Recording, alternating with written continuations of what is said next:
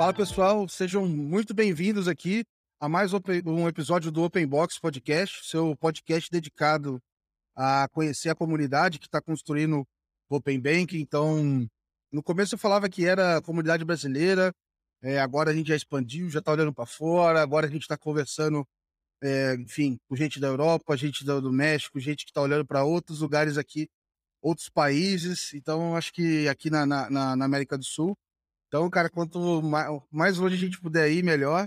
E para continuar essa sequência aqui de conversas super interessantes e legais que a gente está tendo, estou trazendo o Jean aqui, é, do Mercado Livre, para contar um pouco da, da, da história dele, do, do, enfim, vocês que estão acompanhando aí sabem das novidades que a gente tem postado, do que eles têm feito dentro do Open Bank, então acho que é legal a gente ter essa visão de dentro e conhecer um pouquinho mais, cara. Super bem-vindo aí, Jean. Obrigado, cara. Fala, Gabriel. Beleza? Obrigado do convite. O prazer estar aqui. Sou, como eu te falei, sou antes, né? Eu sou ouvinte aí assíduo do, do podcast. Aproveitei umas viagens aí para me atualizar e muito legal. Vamos, vamos trocar essa ideia. Boa, cara. Obrigado. É, enfim, é, obrigado por participar. E, cara, eu gosto de começar isso, assim, conhecendo. Então, cara, quem que é o Jean? Saber um pouco do teu histórico profissional aí. Depois a gente entra nessa nessa história de Open Bank queria saber um pouquinho antes, cara. Quem que é o Jean? Beleza. Cara, acho que eu não sofri algo que adolescente sofre, que era escolher profissão. Eu com, sei lá, com 10, 12 anos tinha aprendido, eu sou velho, então aprendi a programar um videocassete para gravar futebol, que eu puta fanático, assim. Gravar jogo que eu não podia assistir porque já era tarde. E aí eu falei, ah, eu vou fazer colégio técnico em informática na Unesp, né? Eu sou de Bauru, originalmente, interior de São Paulo. E eu falei, vou fazer técnico em informática na Unesp e depois vou fazer sistema de informação na Unesp. Então minha carreira começou basicamente aos 12, 13 anos, escolhendo que eu ia para esse lado de tecnologia, que eu já curtia, né? E, e assim foi. É, com mais ou menos dificuldade de passar nos vestibulares da vida, né? Mas eu fiz colégio técnico em computação, aí com 17 anos eu já fui trabalhar como programador, assim. E você sabe que, enquanto programador, ainda mais em cidade pequena, etc., você sofre muito, né? Você sempre é lá, senta na mesa do, do chefe, do sócio da empresa, e você recebe aquele pedido mais enviesado, e isso foi me gerando certo incômodo, né? Acho que na época, uhum. como um adolescente, até revolta, né? Um bom adolescente revoltado. E aí eu comecei a estudar coisas de como melhorar a vida do programador, aí comecei a me, me colocar nesse mundo de requisitos, de casos de uso de UML, assim foi. Na época, e... o que que você, que que era a linguagem assim que você começou a olhar? Ah, eu programei enquanto uma boa pessoa velha, né? Eu programei com Delphi, assim, bastante tempo. Depois eu programei em Java, aí algumas coisas mais divertidas, programei para dispositivo mobile também. E foram uns oito anos, assim, como, como dev, antes de ver que Caraca. a vida podia é, é, ser um pouco melhor, vai, ou, ou diferente, vamos dizer uhum, assim. Uhum.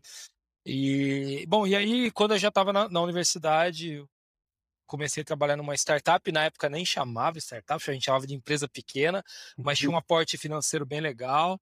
Era uma startup de segmento de farmacêutico, assim. E aí eu comecei a fazer meio que pré-venda, era um produto que precisava ter contato com o cliente, aí foi lindo, né? Porque você começa a é, escutar o problema da, da voz do, do, cliente, né? É algo que a gente precisa muito na nossa jornada de Open Finance. E, enfim, em determinado momento eu estava na indústria, trabalhando na indústria, que é um segmento onde tecnologia é mais acessório, e eu decidi escolher uma, um, uma vertical de negócio onde tecnologia fosse importante para produto. E aí escolhi entrar em pagamento, acho que é aí que me aproximei mais de Open Finance, é o primeiro passo. Trabalhei bastante tempo com com e-commerce dentro de um adquirente da, na posso ter falado, da Cielo, fiquei bastante Sim. tempo, né? Legal. E dentro desse adquirente eu era responsável por todos os produtos de processamento de pagamentos e-commerce. E aí tu olhava o lado de, de tech para garantir esse processamento, etc. Exatamente, construção Na digital, já... fluxo ah, de tá. pagamentos. Isso começou em 2014 que eu comecei lá. Uhum, uhum. É, a gente vivia o auge da adquirência do mundo dos cartões. E eu. Sabe que eu li um livro nessa época, que acho que é um dos livros que mais marcaram minha vida, que conta a história do fundador da Visa e como ele concebeu o mundo de cartões, o modelo de quatro partes, né? E esse livro eu tenho até hoje na, na, na biblioteca, né? ele me marcou muito porque ele mostra como que você consegue usar o teu cartão de crédito, na, sei lá, na Tailândia, sem que um seller da Tailândia tenha que conversar diretamente, sei lá, com o teu banco aqui no Brasil. Então, para mim, foi lindo. Eu amei o mundo de cartões, gosto muito ainda. Legal. legal.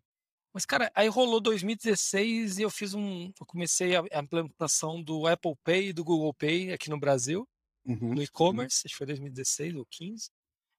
E aí me abriu a mente para desintermediação. E aí eu falei, cara, isso é muito louco você ter novos agentes, né, que não tem nada a ver com pagamento, com segmento financeiro. Então eu diria que foi aí, eu vou contar em seguida aí, que eu comecei a olhar o mundo de pagamentos, né, que é toda a minha origem, uh, de uma maneira diferente, que existia oportunidade de ser mais barato, mais inclusivo. Eu era o cara que, sei lá, ia pagar com cartão de vale alimentação, refeição, num seller muito pequenininho, sabendo da taxa, né? Eu não pagava porque tinha, puta, tinha dó do cara, queria pagar uma taxa Caralho. em cima, e isso mexia muito comigo. Então, Eu fico- foi assim que eu me motivei à desintermediação.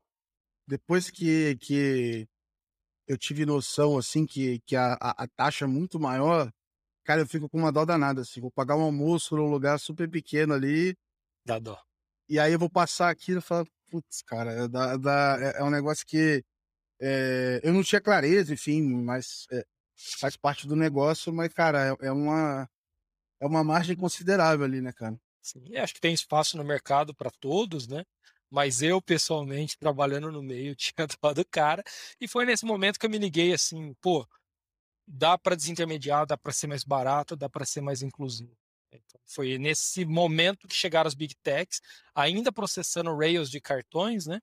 Mas ali me ligou um pouco. Então, assim que começou um relacionamento ainda distante, mas que tem tudo a ver com Open Banking, com Open Finance. Legal. Nessa época aí, assim, de 2017, mais ou menos, assim, de 16 para 17, foi quando eu vi a primeira vez que eu tive contato com os livros lá do, do Brett King, lá, falando de revolução e etc. Na época eu falei, pô, esse cara é meio lunático, mas faz sentido o que ele tá falando, assim. E engraçado que de lá pra cá, cara, quase tudo tá acontecendo na, na direção que ele tava apontando, assim, né? Então, é, enfim, foi uma experiência legal de ver um ciclo um ciclo acontecendo assim de dentro, assim, sabe?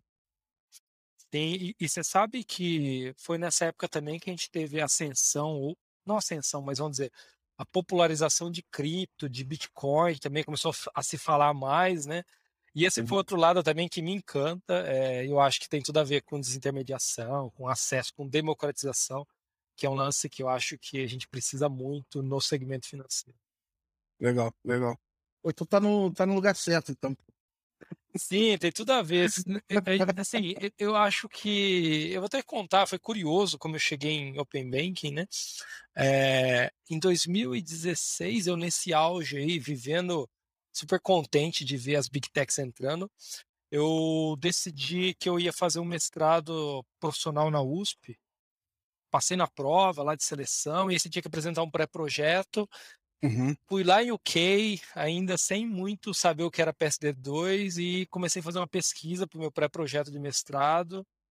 Escrevi a respeito, falei com muita gente lá de UK, sabe? Ia no LinkedIn, achava a pessoa tentando entender o que era aquilo, e fiquei maluco quando eu. Putz, compartilhamento de dados, é, pagamentos account to account e esse tipo de coisa. Eu falei, isso é desintermediação, né? uhum. É, fiz esse projeto, não entrei no mestrado, meu projeto não foi selecionado, mas serviu como um, sei lá, debutar e aprender esse, esse mercado. É, aí, rapidamente, logo depois, eu saí da Cielo, fui trabalhar num banco de pagamentos internacionais. É, a gente processava pagamentos para o mundo todo em trocentas moedas e chegava a fazer e usava o câmbio, né, como ferramenta de fundo para trazer dinheiro de China, especialmente para o Brasil e fazer micropagamentos por dia. Chegamos a processar aí 300, 400 mil pagamentos por dia, assim, para pagamento de influencers no Brasil, influências de mídias sociais, enfim. E ali eu vi o mundo é, completamente amarrado, né, no modelo de câmbio, de SWIFT, e tudo isso. E então, assim, ali eu vi o oposto da, da, né, da, da desintermediação. E aí, por conta desse meu projeto de mestrado, eu fui convidado para vir para o Mercado Livre para trabalhar com Open Finance. Eu estava super feliz onde estava, mas, cara, a hora que eu vi uma pessoa do Mercado Livre leu meu pré-projeto, que estava publicado, falou: pô, vamos falar com esse cara, tá?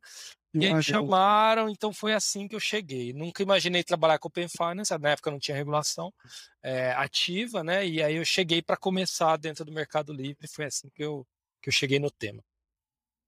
Cara, que maneiro, cara. E foi que época que o pessoal leu aí, te chamou, cara? Foi 2020. 2020, ali no Caraca, pico cara. da pandemia, eu felizão onde eu tava e acabou. Cara, que maneiro. Eu já tentei esse mestrado aí, cara. Ah, o profissional? É, é, eu enriqueci a USP duas vezes. Eu paguei e não fiz a prova, porque foi, cara. É, antes, quando eu era mais novo, eu, eu, eu falava assim, pô, como é que não faz, né? Esse pessoal estranho, né? Não faz a, a, prova e tal. E depois você vê que não, cara, o negócio não é fácil e, e enfim, conciliar as coisas ali. E, e que irado que você, enfim, isso te fez procurar pessoas, montar um puta pré-projeto é, e que te abriu essa porta aqui, pô, é sensacional, cara. Muito legal mesmo a história. Muito bom, cara. E, e na época, é, quando você fez essa transição, é, enfim, você, depois assim, você acompanhou você chegando no Brasil, você ainda tinha algum contato, é, ou estava um pouco adormecido e, e, e, acordou nesse momento assim? É, o pré-projeto, assim, o tema de Open Banking, para mim vai ser bem difícil ficar mudando Open Banking e Open Finance, porque como eu disse, eu sou velho.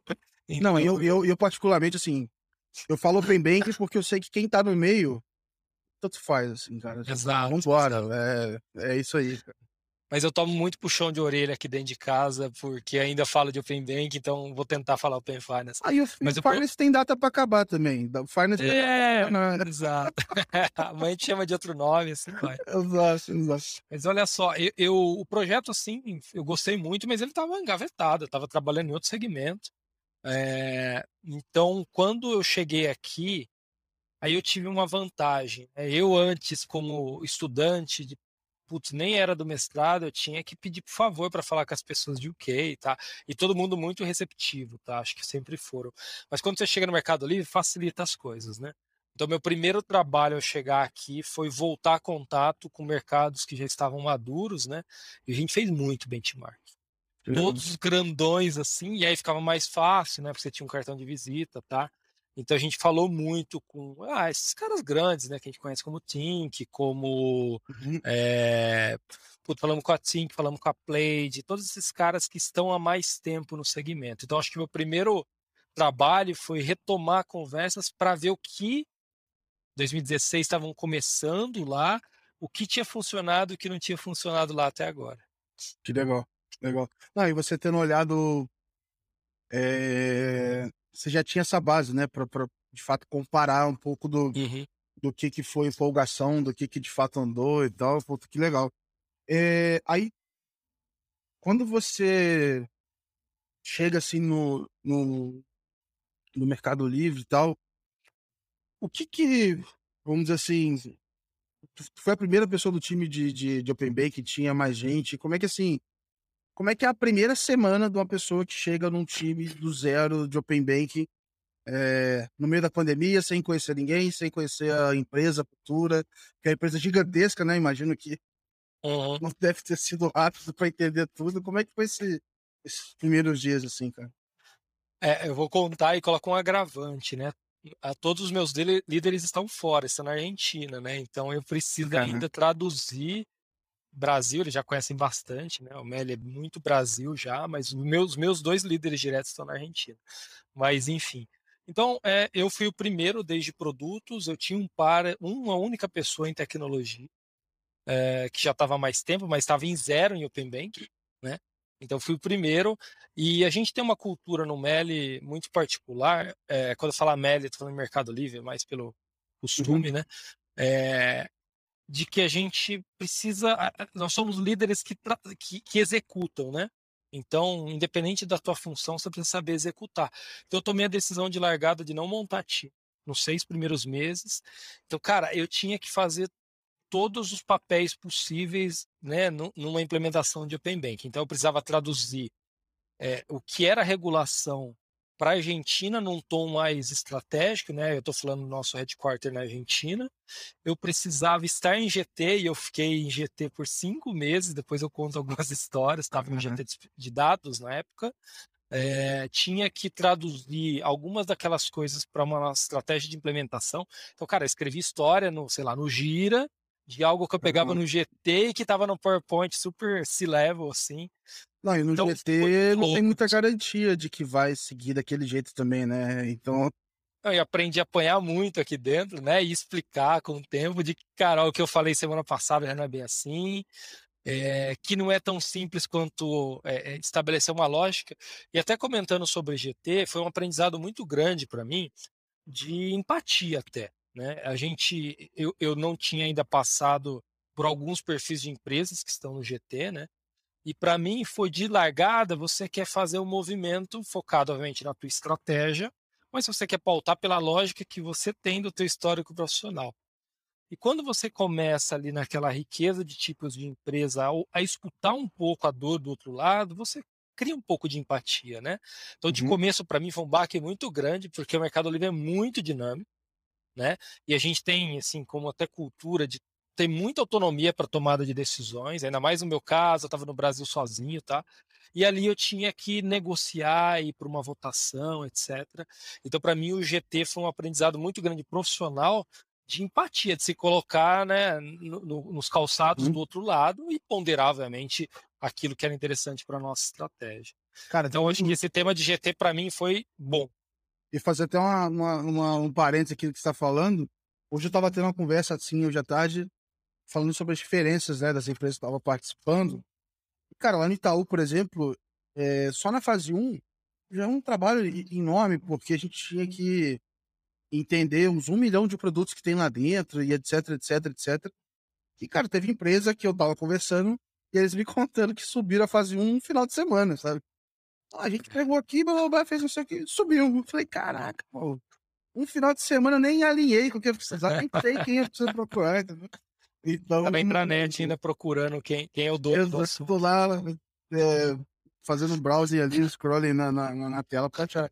Mas então, assim, é, tem coisa que realmente, assim, que não adianta também apertar demais e ser muito intransigente, se não for, não, não vai sair. Então, é, às vezes a gente brinca aqui com algumas coisas e tal, mas, cara, eu, eu, eu brincava, eu falava muito que, assim, antes de eu, de eu entrar em banco, eu, eh, ela assim, cara, é muito fácil odiar banco, odiar, né, você não gostar de grandes instituições.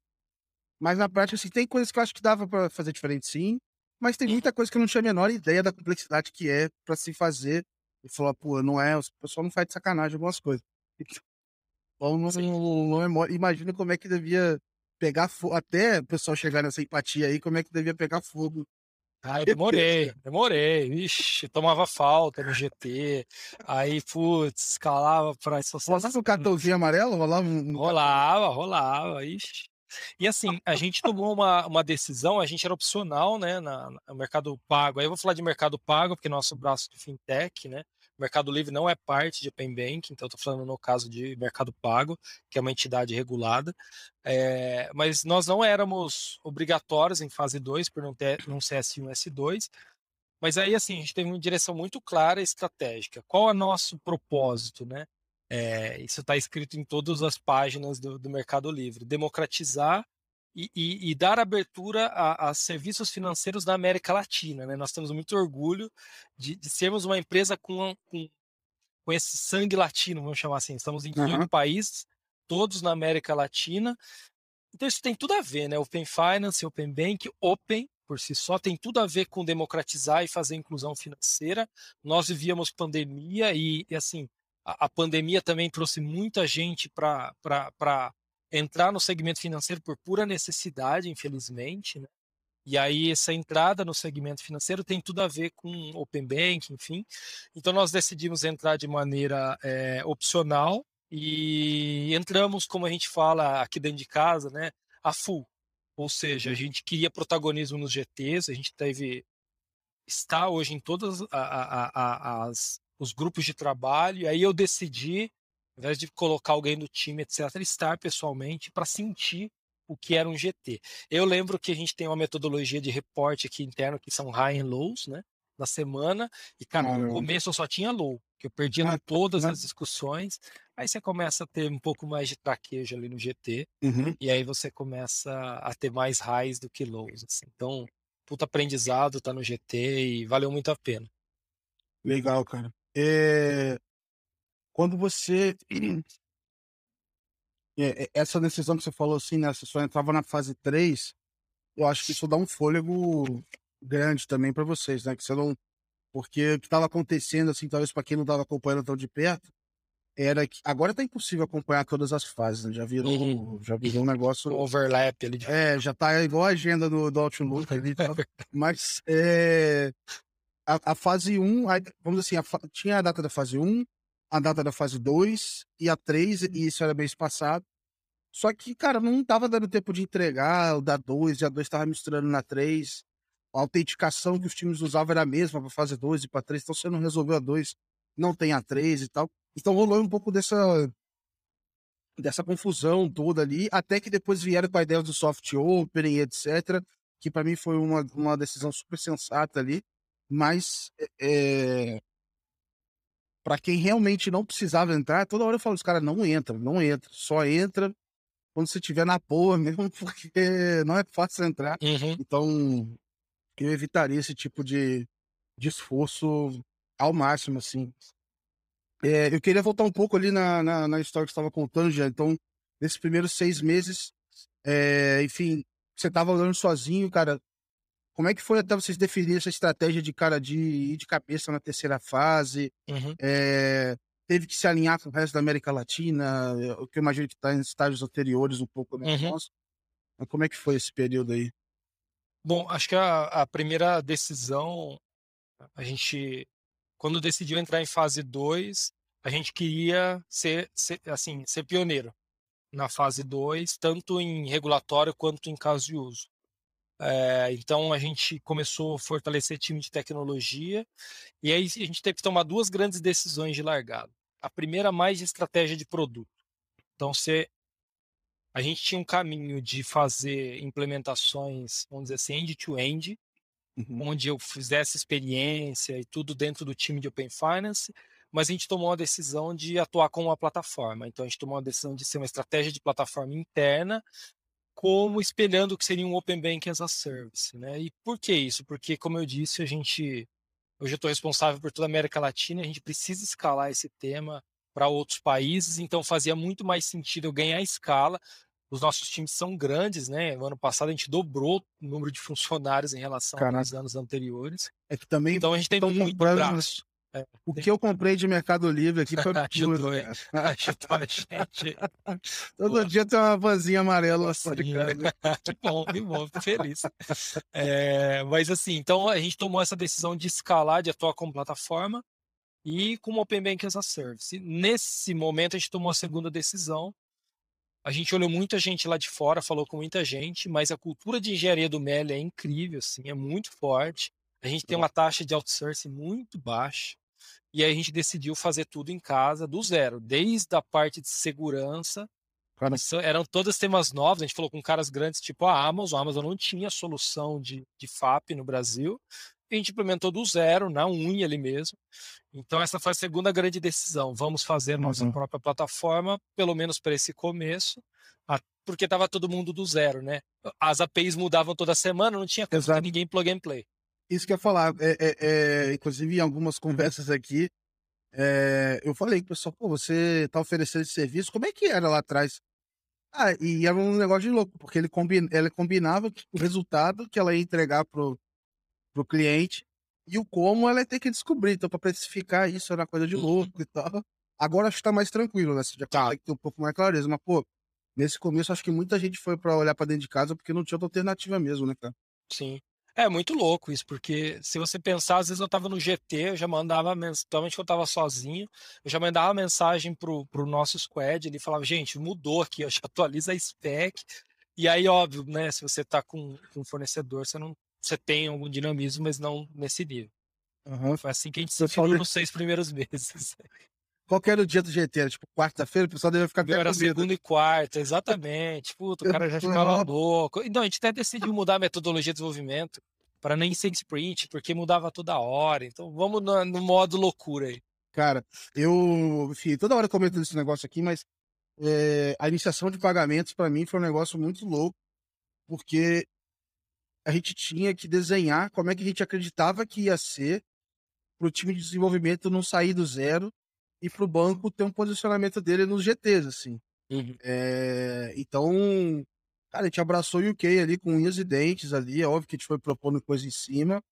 É, fui olhar para outros lugares, para outros modelos e tal, mas a gente entendeu que ia vir mais pro lado de, de UK mesmo, então a gente fez alguma coisa em cima daquilo. Mas até a gente pegar a confiança de que era aquilo mesmo, eu falei, cara, que loucura isso. A gente vai direcionar o trabalho de tanta gente baseado numa premissa que pode vir e falar que não é nada disso, cara. Então, óbvio que teve sofrimento, teve dor pra caramba ali. Mas, pô, hoje, toda vez que eu vejo ali saindo os novos ITPs ali do mercado, eu falo, pô, que legal, cara. E aí, assim, eu faço questão de compartilhar todos ali, eu compartilho, eu falo, cara, eu, eu tenho uma ideia do trabalho que essa galera tá passando pra fazer isso aqui. Não, total. Então, eu, eu, eu gosto de compartilhar, assim. Fico muito feliz quando eu vejo novos certificados, etc., porque o mercado a gente precisa de. É, é um, é um momento onde a concorrência só faz bem, né? Exato. É, a gente exato. precisa de novos cases. Acho que isso é, tem tudo a ver com o Open Bank. Tem tudo a ver com o Open Bank. Não, e é rede, né, cara? Se não tiver. Porque a história, assim, no final do dia, a história do cartão é isso, né? Assim, esses Rails todos que tem no mundo inteiro, só faz sentido porque é, tem um monte de gente usando, você tem opções, você não, você não tem rede, é, acaba não sendo tão, tão atrativo assim, né? Ô Gabriel, só um gancho aqui para deixar para a galera que comentei do livro do Nascimento da Visa, etc. Lembrei do nome, não lembrei na hora. Chama O Nascimento da Era Caórdida. Eu nem sabia que essa palavra existia. O livro é bem legal para quem quiser se cantar, eu recomendo. Eu vou botar, vou botar o, o link aqui na, na descrição também. Eu vou até anotar aqui para não, não esquecer aqui. É, o nome não é. Mas. Não, não, mas depois eu retomo aqui. Eu, Tá bom. eu coloco aqui. Mas eu já tinha ouvido um pouco de algumas histórias de. é, em algum momento o pessoal acho que foi fazer em uma cidade americana, fazer um. Vamos colocar nessa cidade aqui para ver como é que como é que funciona e tal. Então acho que, enfim, é um negócio super legal. É bonito. É bonito de ver. E aí tem tudo a ver com essa questão de rede, né? Que é bonito, e eu falo bonito assim como alguém que é apaixonado por esse tema de pagamentos, intermediação, mas você vê tantas instituições, né, em dados hoje muito mais do que pagos, né? Perdão, pagamentos, que a gente fala muito pagos aqui em casa, é, mas é, entre muito mais em dados do que em pagamentos, você vê 50, 60 instituições conectadas ali com suas dificuldades, é, mas trocando informações por meio de uma API, uma API que não é, é, centralizada, mas ela é estandarizada. Eu acho isso muito bonito. Então, Uhum. tem tudo a ver com esse livro aí que eu comentei. Boa, boa. É, e aí, cara, como é que foi depois pra você, assim, qual foi o momento que você decidiu, é, pr- primeiro que assim, antes de eu entrar nessa pergunta, nessa época aí você tava dormindo, tava conseguindo usar essa prancha aí, tava surfando, como é que... Porque, cara, é, as pessoas que eu tive com contato, assim, no banco, que estavam também nos GTs, cara, é... Cara, o negócio de, de maluco, assim, era muita pressão, é, tinha, e aí talvez um pouco diferente daí, mas tinha que alinhar com muita gente é, internamente, então tu saía do GT, tu tinha que falar com mais 20 pessoas, e ali seu trabalho vai acabar no outro dia, assim. Então, como é que foi esse período, assim, também, cara, para equilibrar um pouco as coisas? O que, que você priorizava? Como é que era um pouco da, Uhum. da rotina? É, acho que o cara? começo foi exatamente isso, né? Eu comecei no GT em dezembro de 2020. E dezembro e janeiro, assim, é o que você falou, né? Era, era um excesso de, de informação recebida e um, um excesso de informações a distribuir. Então foi bem desgastante mesmo. É, mas aí, com o tempo, eu comecei a entender, acho que essa foi a grande sacada para não morrer nos GTs, vamos dizer assim Uhum, de que o GT ele ali era um momento de eu criar estratégias também eh, de construção e de defesa. Ali não era o momento de eu conceber valor no GT, porque o valor estava dentro de casa no caso de, né? Uhum. Então tava ok eu perder algumas discussões, algumas batalhas, daí a gente escolhia muito bem as batalhas que a gente queria botar energia, etc. Então essa foi uma grande mudança de escolher o que valia a pena brigar. A segunda grande mudança, mas aí nem foi mudança, mas é a característica nossa que eu comentei, é um pouco desse perfil autônomo que a gente acaba tendo hoje pela cultura da empresa. Então, o nosso grupo de decisão era, era pequeno, de certa maneira. Então, eu tive mais dificuldade, eu vou chegar lá, quando eu fui começar a falar de casos de uso. Agora, no regulatório foi mais tranquilo. Legal. Legal. Até talvez ao contrário de, de outras instituições. E quando é que você começou a pensar em montar time, assim, então? Uhum. Acho que a primeira pessoa no meu time chegou em abril né? Então já estava bastante tempo, estava em oito meses já sozinho, né? E aí a primeira decisão foi, poxa, eu posso criar um time regulatório, um time de caso de uso, mas aí eu vou matar a pessoa que fica só no regulatório, vai morrer do coração, vai pedir demissão em dois, três dias. Então a gente hoje grisalha com não vai vai virar, né? Vai morrer do coração. É, e aí a gente decidiu criar duas frentes. A gente tem hoje dois, duas estruturas de times uma de pagos, perdão, pagamentos, outra de dados. É, aliás, eu tenho que contar a história do Pagos agora. Putz, é por causa do espanhol, cara. A gente fala muito espanhol aqui por causa dos outros países. E aí a galera fala Pagos e é mais curta a palavra. Eu acho que o português devia assumir Pagos e não pagamentos. E no PowerPoint ocupa menos espaço também. Justo. É, eu sempre boto PGTOS. É, é, puto, é, mas Pagos é por isso. Então desculpa aí, é mais pelo boa, boa. excesso de espanhol que a gente acaba vivendo aqui. Mas olha só, a gente então decidiu lá em abril a criar duas frentes, né? De pagamentos e de dados. E aí são times com características completamente diferentes. E skills também. Então a montagem do time foi um uhum. desafio. É, depois é, é, eu, eu, eu comecei a entender que, e depois eu então, lá na frente, provavelmente a gente chega no ponto de futuro, mas hoje eu vejo que essa separação é muito importante por dinâmica e por maturidade de possíveis casos então a gente separa hoje uhum. muito bem essas duas frentes. Legal, legal. É, e aí, eu tô pensando aqui, eu queria pô, é, entrar, ansiedade aqui, né? De entrar no, no, no, no, caso ali da iniciação, assim, acho que. É, beleza, acho que a gente pode falar de casos de uso em geral. É, sei, da fase 2, vocês estão com casos de uso também já, que já tá Sim, a gente tem casos de uso já a mar aberto e lançados a, a, mercado, são casos de uso casos de uso assim um pouco mais focados em processamento de back-end, vamos chamar, então ele não está tanto de cara com o usuário, mas a gente já noticiou que a gente também vai se aventurar no tema no PFM, né, que é o caso do uhum. básico.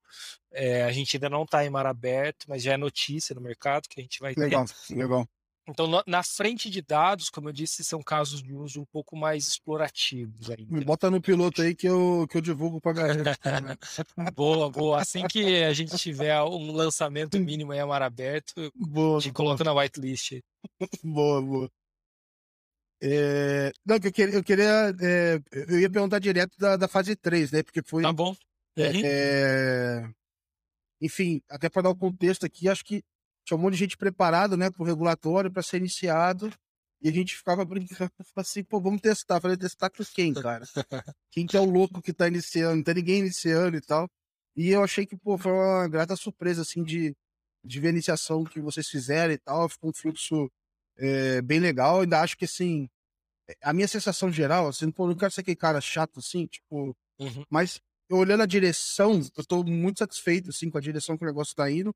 É óbvio que tem uma aresta ou outra ali, acho que pode vai mudar e vai melhorar, mas para mim é um é, é um negócio da onda ali, sabe? Não tem como tu parar. Ela tá indo para aquele lado ali e acho que ela tá só no, no começo, sabe? Então, mas assim, já veio muito melhor do que eu tava imaginando quando eu via os desenhos nos slides do GT de como é que é essa Os do, do guia de experiência. Né? Exato, exato, exato. Então, eu, eu, queria saber como é que foi esse período, como é que vocês decidiram fazer, vambora e, uhum. e, e vamos fazer isso mesmo e tal. É, eu, eu, acho que a gente sempre. A gente tinha um KPI do sucesso do, do, do, projeto, vamos dizer assim, que era quão próximo ia ter um caso de uso em relação ao regulatório. A gente sempre trabalhou muito aficionado em ter os dois, né? E, se possível, lançar no mesmo dia. Então, é, essa foi a primeira ambição. Então, a gente sempre foi muito ambicioso nesse sentido. Uhum. Quando mudou a data lá, acho que um dia antes, né? Era para ser agosto, aí não tinha é. de certificação, aí mudou para novembro. É, a gente estava pronto naquele dia para lançar. Caraca, que maneiro. Tá? Tanto o lado regulatório quanto fazer uma iniciação. O caso de uso, obviamente, não estava tão polido ainda. Então, para a gente, aquilo foi um respiro para polir um pouco mais a experiência. E o que acho que eu posso contar que ajudou a gente foi essa decisão de plataforma. Então, eu consigo uhum. focar muito em capacidades né, para oferecer o ecossistema Mercado Pago e eu consigo escalar um pouco, por quê? O que eu acredito é que os casos de uso necessitam de experiências contextualizadas. Né. É, acho é. que vocês comentaram em algum episódio anterior em algum momento eu acho que a gente vai perder a, necessidade ou até o interesse de ficar falando de Open Finance a toda hora, porque o usuário precisa de contexto, ele não precisa saber o que é Open Finance, a gente não está num país que fala inglês, naturalmente, né? Então, a gente tem como é, melhorar essa experiência, retirando a fricção, talvez, do nome, que ainda não está no momento, é importante sedimentar conceito, mas ajudou muito a gente, isso de levo eu, eu, sempre falo que a gente era um pregador no deserto, né? Então a gente precisa, enquanto time de Open Finance, a gente chama de Core Open Finance aqui, é, levar a palavra. Então eu levava a palavra dos times que estavam acostumados com Pix e super felizes com Pix, de que podia ser melhor. Eu acho que aí está o poder. O que está bom não significa que não pode melhorar. Eu acho que o Open Finance tem o poder de melhorar o Pix, que já é incrível, incrível. É isso que a galera da América Latina ama o Pix em geral. E aí eu falar para eles que eles podem melhorar ainda mais o Pix, a galera ficou maluca, então ganhou muita adesão nesse sentido. Legal, legal. É, um negócio que eu gosto de falar assim é que, assim, os exemplos que eu fui ver lá fora, é, o Open Banking ainda não era tão. Não é tanto marketing igual aqui, né? Você entra nos lugares, nos aplicativos, tá lá o Open Banking e tal. Mas ele já tá meio inserido, assim. Então eu via lá uma iniciação de pagamentos na hora de pagar a fatura do cartão que você poderia pagar com a outra conta. Eu via muita iniciação em aplicativos contextualizados, né? Então, putz, uma, uma, uma wallet, uma, uma, um lugar de investimento e tudo mais. E por isso que eu até brinquei. Falei, cara, eu tô achando que se for vir a iniciação de pagamentos é, do Mercado Livre, já vai vir com cripto, já vai vir tudo junto. Irmão, você bota isso aqui na tua carteira, já compra cripto e vai embora. Então eu tava, tava brincando um pouco com isso aqui, porque para mim faz todo sentido, né? Porque tem toda aquela fricção, ah, você quer depositar o dinheiro ficar disponível para você fazer uma compra, um investimento, etc. Então eu vejo muito potencial aí nesse, nesse contexto assim também, cara. Sim, acho que é, é esse o segredo, né? O usuário é, é, é, então eu falo que para dentro eu preciso levar a palavra, mas abstrair a complexidade regulatória, principalmente para escalar para outros países. Depois, te, se a gente entrar nesse tema, eu te conto um pouco de México e Colômbia, que são dois países um pouquinho mais avançados. Mas ir para dentro para o usuário também abstrair a, né, é, esse tema novo que gera insegurança, que o usuário está acostumado com o Pix, né? Acho que foi na Puxa, eu vou, vou, correr o risco aqui de errar o nome, acho que foi a, a, a pessoa da Quanto, Fabiana. É, teve a Vitória, que acabou de sair o episódio, e talvez tenha sido da, o da, da Letícia. É, Letícia é, perdão, foi ela então. E aí ela falando, né, que o Pix chegou com marca, o que é muito mais um conceito.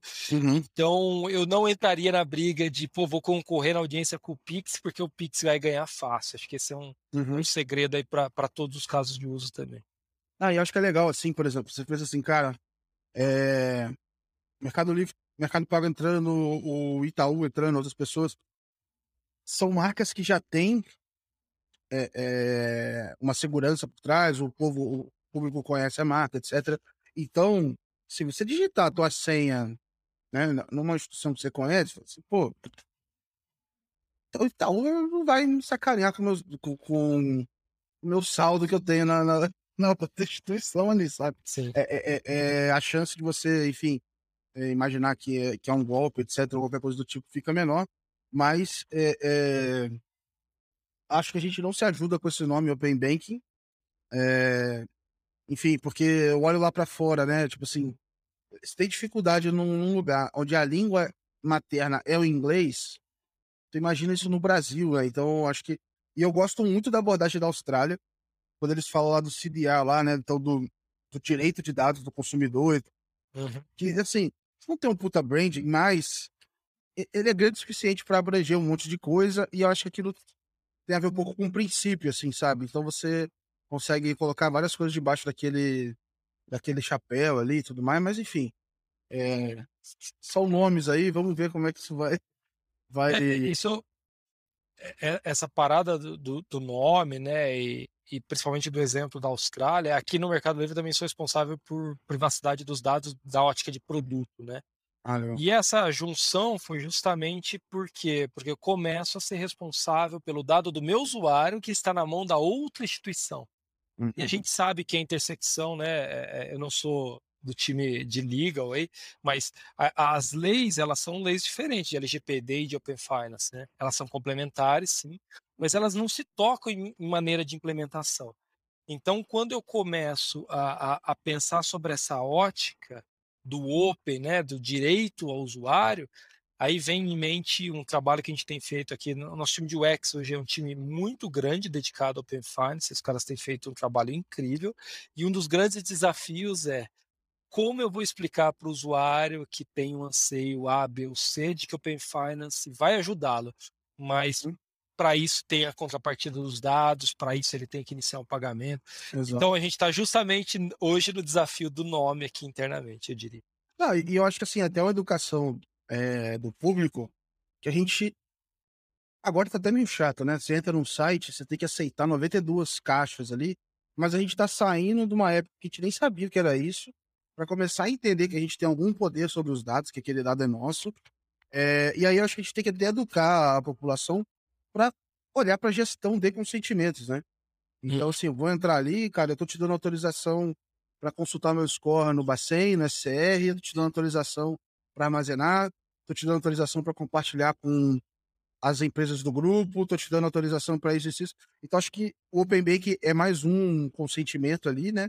É, é óbvio que cada um tem suas diferenças na, na, na hora de expressar o consentimento, mas é, é, essa, essa história de, gerir isso, ter um lugar para você olhar isso, eu acho que é um negócio super legal, assim. Eu gosto de usar o exemplo é, Facebook, Gmail, que você consegue olhar onde é que você está logado, você consegue deslogar de tudo se você quiser, você vê os aparelhos que está logado. Então, eu, acho que é, essa evolução que teve, quando a gente teve essa ascensão de APIs e de, é, do SSO, né, dos logins automáticos e tal, acho que isso vai acabar transpondo um pouco aqui pro, esse nosso mundo aqui, cara.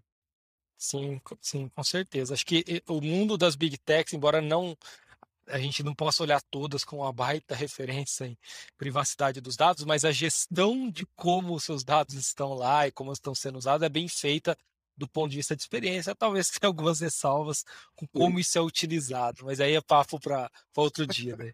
exato, exato. Inclusive, é, eu estava, enfim, olhando um projeto há muitos anos atrás, assim, sobre como é que a gente tentava identificar os cookies para fazer um, um, target melhor na internet, para oferecer um cartão pré-aprovado para quem você sabe que tem pré-aprovado e tal.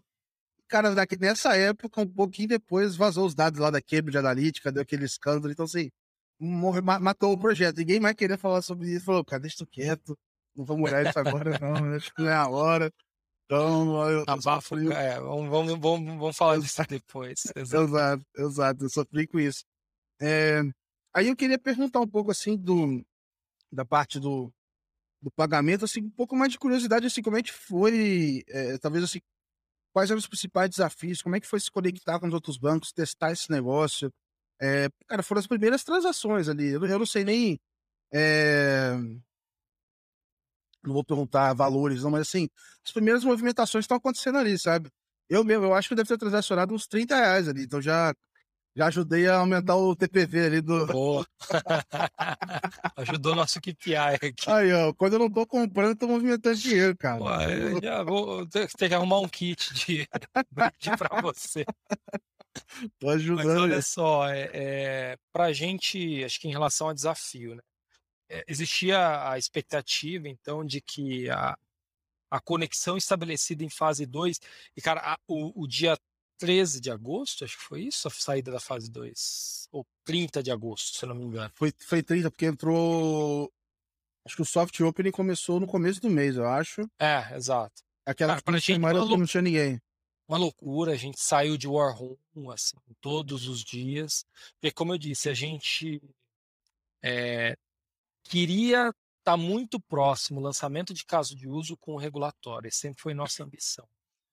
E foi terrível, né? A gente, eu me lembro que dois dias depois de aberto, a gente conseguiu estabelecer a primeira conexão, DCR, etc., com um dos bancos, e a gente comemorou, assim, não tinha dado chegando, não tinha consentimento acontecendo, então foram semanas é, pulindo ali, putz, é uma baita diferença de protocolo, muito aprendizado nas especificações. E aí rolou uma aposta, assim, natural, de que eu lembro que estava rolando uma discussão paralela de no redirect no caso dos pagos, né, dos pagamentos. E é, aí a principal defesa não, a gente não vai trazer um protocolo novo que o FAP vai funcionar plug and play para pagamentos. Não foi, né? Hoje eu posso dizer que definitivamente não foi, mas a gente baixou a nossa expectativa. Então, quando foi para sair com pagamentos, a primeira coisa que a gente fez foi isolar uma parte do time, reservar capacity, que é ser time só para estabelecer conexão. E a gente assumiu que não ia ser plug and play. Então a gente tinha como meta, a cada sprint, a cada ciclo, a cada quarter, quantas novas instituições a gente queria somar Ah, legal. e estabelecer conexão já sabendo que não seria transparente, né? É que você tem que não foi. trazer mais e dar manutenção nas que estavam. Exato, aí o cara muda, aí quebra a conexão. É, O tema do redirect também traz muito desafio da forma que é implementado, enfim. Então, essa foi a primeira coisa que nos custou muito, mas a gente aceitou que seria assim. Então, eu diria que hoje a gente tem muito mais instituições é, estabelecidas em pagamentos, porque é, é, a gente tem ali. é mais granular o ambiente, mas a riqueza e estabilidade de conexão de pagamentos hoje é maior. Eu vejo Uhum. que é, o, o mundo de pagamentos, como já era esperado, é muito mais maduro, por isso que os casos de uso de pagamentos, na minha opinião, vão ser acelerados mais rápidos do que os de dados, porque ali a galera, eu vou colocar entre parênteses, entre aspas, perdão, a galera leva mais a sério, é dinheiro transacionando, tem o Pix por trás, você vacilar no Pix, o Banco Central vai te chamar e com razão. Exato. É, você não pode. E o dado ainda é muito explorativo. Então, acho É que isso. essa- Você, você transferiu o fundo errado, já era, né, cara? É um negócio. Era. Não dá pra fazer. E o dado, cara, eu acho que ainda tem um. é, não sei. E aí também vocês podem é, é, é, é, dividir aí, mas tem um desafio enorme que é assim, como é que você tira valor daquilo também, assim, né? Acho que beleza. Agregação, você mostrar de forma organizada, né, etc. Tem ali um, um- um desafio, mas assim, você tomar uma decisão melhor de pricing, de oferta, de crédito, dar um insight pro cliente ali, ajudar o cara, isso não é trivial, quantas vezes me parece é, nos fóruns, nas notícias, assim, do tipo, não, a gente vai fazer os insights, aqui. É, parece mais complexo do que, que isso, assim, sabe? Acho que eu, eu posso comentar algumas coisas, né? Primeiro que para você gerar valor, sair do óbvio, né? E o óbvio não é ruim, tá? A gente precisa passar pelo óbvio, pelos casos de usos mais eh, latentes, porque isso cria valor, já está provado lá fora, né? Então, pô, que alguém vai ter um PFM, que todo mundo vai ter eh, um agregador, isso, cara, é fato. Mas quando você fala de geração de insight, de descobrir aquilo que você não sabe, né? eh, você precisa de muito dado.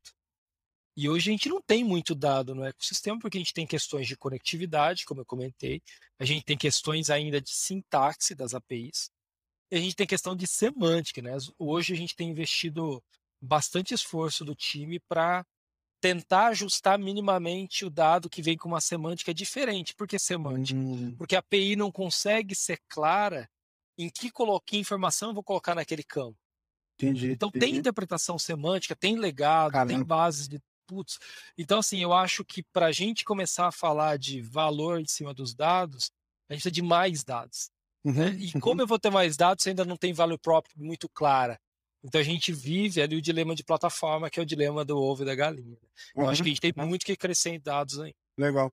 E vocês, é, em algum momento, vocês cogitaram usar o não regulado também, o PMake não regulado e tal, e que imagino que se você estiver falando de usar o não regulado, você tem um step a mais ali de fazer a semântica da sua organização, que independente de onde ele está vindo, você vai traduzir para o teu com a tua forma de entender aqueles dados ali, né?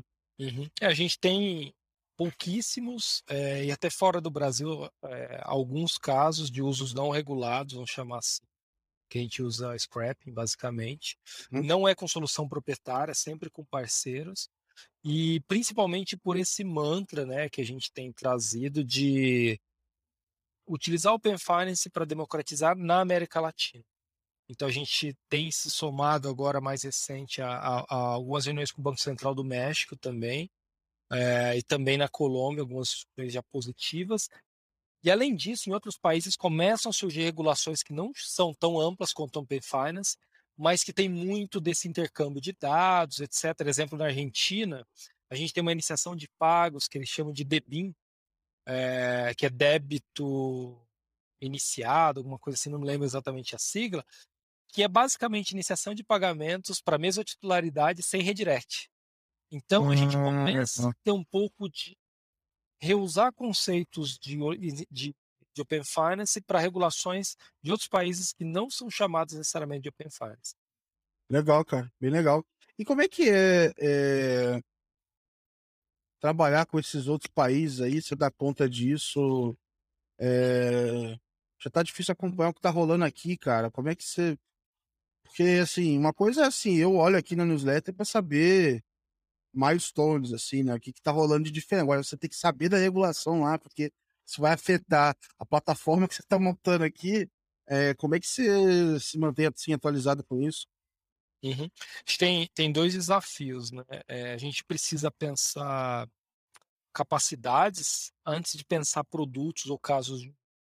Então, essa primeira cabeça nossa, né? Quando eu construo algo, entre aspas, para o Brasil, eu preciso pensar em reuso. Acho que essa é uma máxima é, e aí é importante nosso papel, enquanto aqui mais lado de estratégia de produto, etc., de ajudar o time de tecnologia que já tem muito dessa cabeça a pensar regional. Esse é o primeiro ponto. Acho que o segundo ponto é usar muito nossos times de compliance locais. Então, a gente uhum. tem pessoas nesses países, né? E aqui no time, no Brasil, nosso time de compliance, de legal, é, de negócio nos ajudou muito então nos ajuda muito, é uma parceria que funciona incrivelmente bem. Eu nunca tinha visto isso acontecer em outros momentos, né?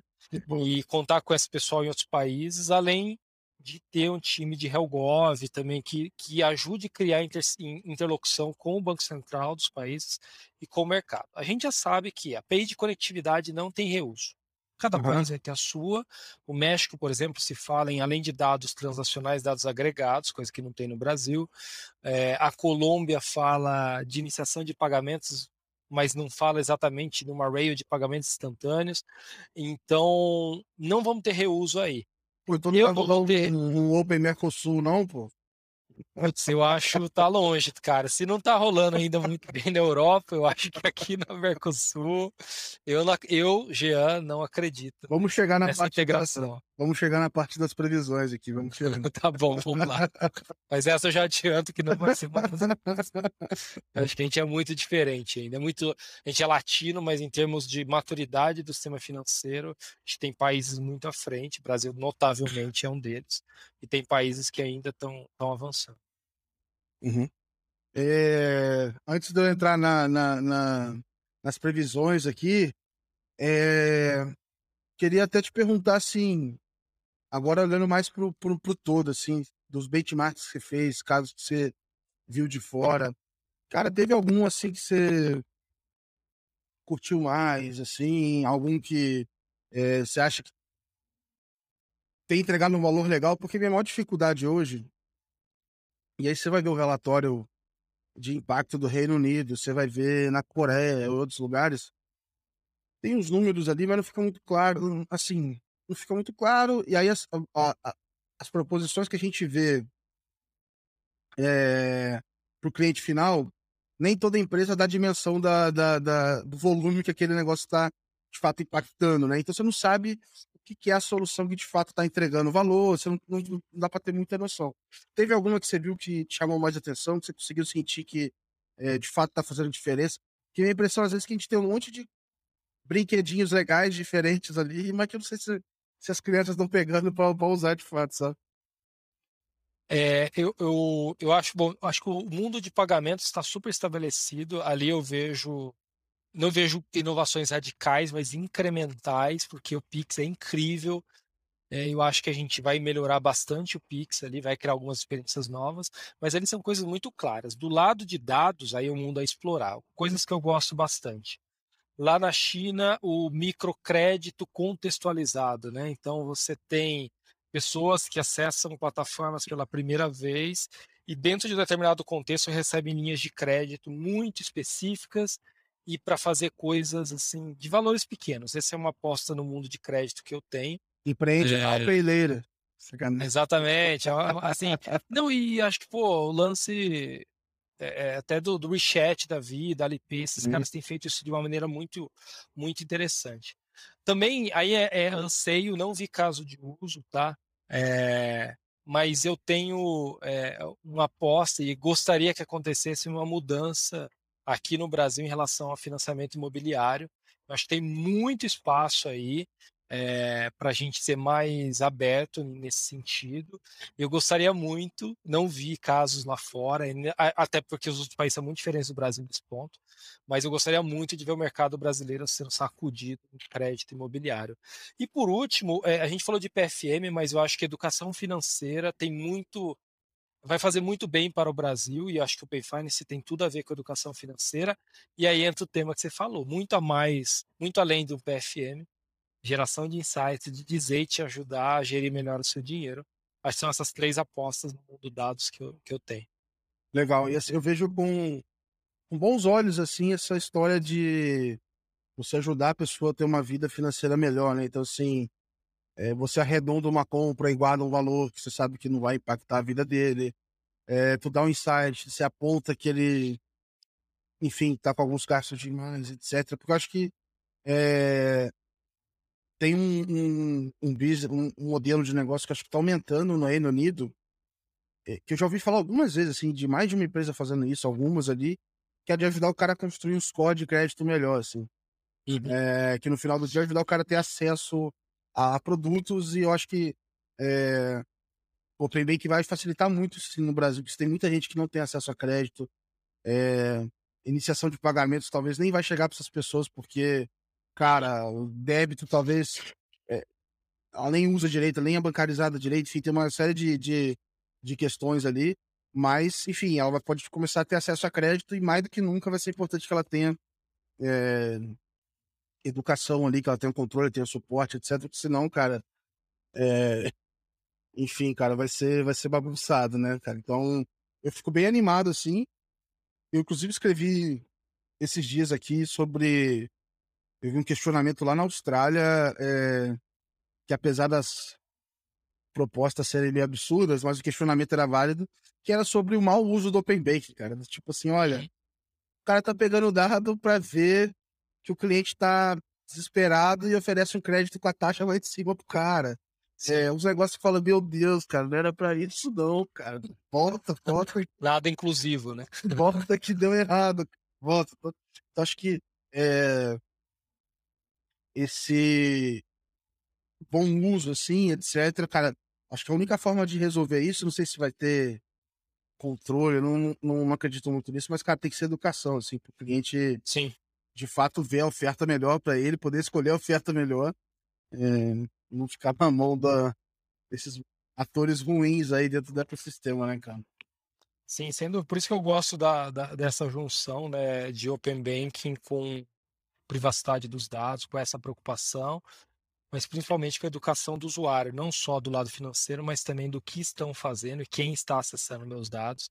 Por isso que eu gosto muito de pensar quando o usuário do Mercado Pago está em outra instituição, é, fazendo um data out, né, na nossa perspectiva, que ele continua sendo um usuário do Mercado Pago. Então, eu preciso respeitar esse usuário que está do lado de lá e não, não gerar fricção, porque afinal ele é meu cliente, independente se ele está do Exato. lado A, B ou C. Agora, eu, eu, pô, inverti total a ordem aqui, é, mas eu vou fazer essa pergunta para a gente finalizar. Cara, como é que foi? Eu não sei se vocês têm atendimento, call center, alguma coisa assim. É, como é que. E aí eu te ouvi um pouco desse desafio, assim. Como é que tu prepara o pessoal do atendimento para cuidar do Open Banking, sendo que o cliente ele pode estar tá no meio da jornada, ele pode estar tá na outra instituição, ele pode estar tá aqui. O erro pode ter a ver com aqui, pode ter a ver com lá. A gente não tem a menor ideia do que qual pode ser o erro. Como é que você prepara o time para responder esse tipo de questionamento que vai chegar e já deve estar chegando aí na, nos, nos tickets, cara?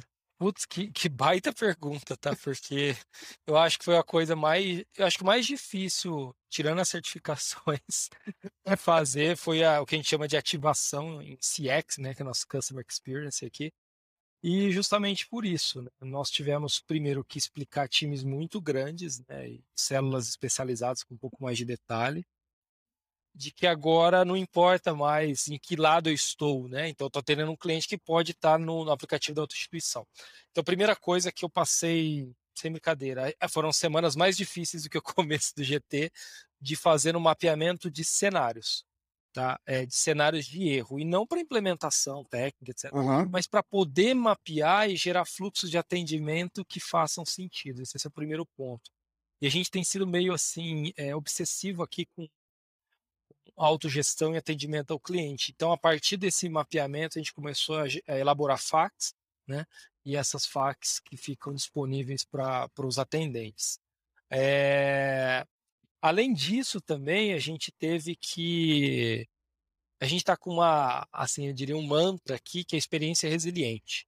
Então, agora eu preciso comunicar muito bem ao usuário e saber como explicar de que o problema não está aqui, que está na autoinstituição. Então, a gente tem feito agora um esforço recente, baseado principalmente no aprendizado de iniciação de pagamentos, de como criar uma experiência à prova de balas, né? Que eu consiga uhum. dizer, olha, é um problema, eu te entendo, mas eu não tenho como atuar porque provavelmente esse problema não está no nosso controle aí. Cara, é fogo. É fogo. Assim. Cara, e, ainda mais no começo, por exemplo, eu estava fazendo muito teste com cliente de caso PJ. E, cara, é, vi uma instituição e pedia um, um e-mail cadastrado, ou um telefone cadastrado. Ele, não, mas o telefone tá cadastrado aqui, ó. Eu recebi mensagem hoje deles. Aí passava e falava que o problema era que eu tinha que contatar o banco. Mas eu não falava onde. E, e cada, assim, a mesma instituição eu via sete casos, dez casos de erro diferente. E aí você pensa isso vezes não sei quantas instituições e como é que você é, é meio que você tem que treinar o pessoal quase que para os possíveis casos, né? Porque não tem como olhar em exaustão ali de forma alguma. É, eu, eu acho que eu encontrei em pagamentos assim 200, eu chutaria. Jesus, cara. Cenários de erro possíveis, alguns a gente não tem que fazer, porque também é, tem Caraca. a spec precisa evoluir também para tratar todos os erros, mas entender quais são as possibilidades foi importante. Caraca, cara. Jesus amado. Então fica a mensagem final aqui pro pessoal. 200 possíveis cada de erro. Mas fica tranquilo que não tá. Enfim, tá dando. Eu acho que. Eu, eu não sei se, se até você pode dividir isso, mas o pessoal que tá usando hoje ainda é mais ele adopter ou tem. tem é, pessoal mais curioso entende um pouco do que tá fazendo, ou já tem aquela galera que. Porra, eu vou, vou fazer isso daqui, nem sabe o que é e, e tá aprendendo agora. É, a gente lançou a Mar Aberto 100% da base recente, faz pouco tempo, então eu diria que ainda a gente tem o Early Adopter utilizando. Cresceu bastante na, na, nas últimas semanas, é, até porque começa a ganhar um pouco mais de mídia, etc. Mas eu acho que ainda definitivamente são Early Adopters. A gente não massificou a utilização de iniciação de pagamentos. Né? Daqui a pouco eu vou. Quando eu, quando eu expliquei para minha mãe o negócio de Open Banking e tal, cara, foi. travou assim a cabeça dela. Pô, mas aí outra instituição, não sei o que, vai, vai ter e tal. Mas, Tem que digitar a senha lá. Ah, mas, tipo, mas, tipo, mas esse banco vai deixar. É, é um negócio meio assim, tipo. Cara, vai deixar é ótimo. É, tipo, é, é, às, vezes, às vezes parece que ele não deixa, mas é, acontece problemas aqui, cara. É, Gia, eu queria te agradecer, super agradecer aqui teu, teu tempo, cara. Foi bacana demais o papo. É legal saber desses bastidores, cara. Enfim, um pouco mais da tua, da tua história. Eu gosto muito desses papos aqui e eu sempre repito que, cara, Se uma pessoa ouvir aqui, pra mim já tá ótimo, porque, cara, eu já saio daqui é, realizado assim. Foi legal demais o papo. Obrigadão, viu, João? Pô, eu, eu super agradeço o contato. É, acho que esse, esse espaço tem tudo a ver com Open, né? De ser um espaço aberto aí e, e tão diverso.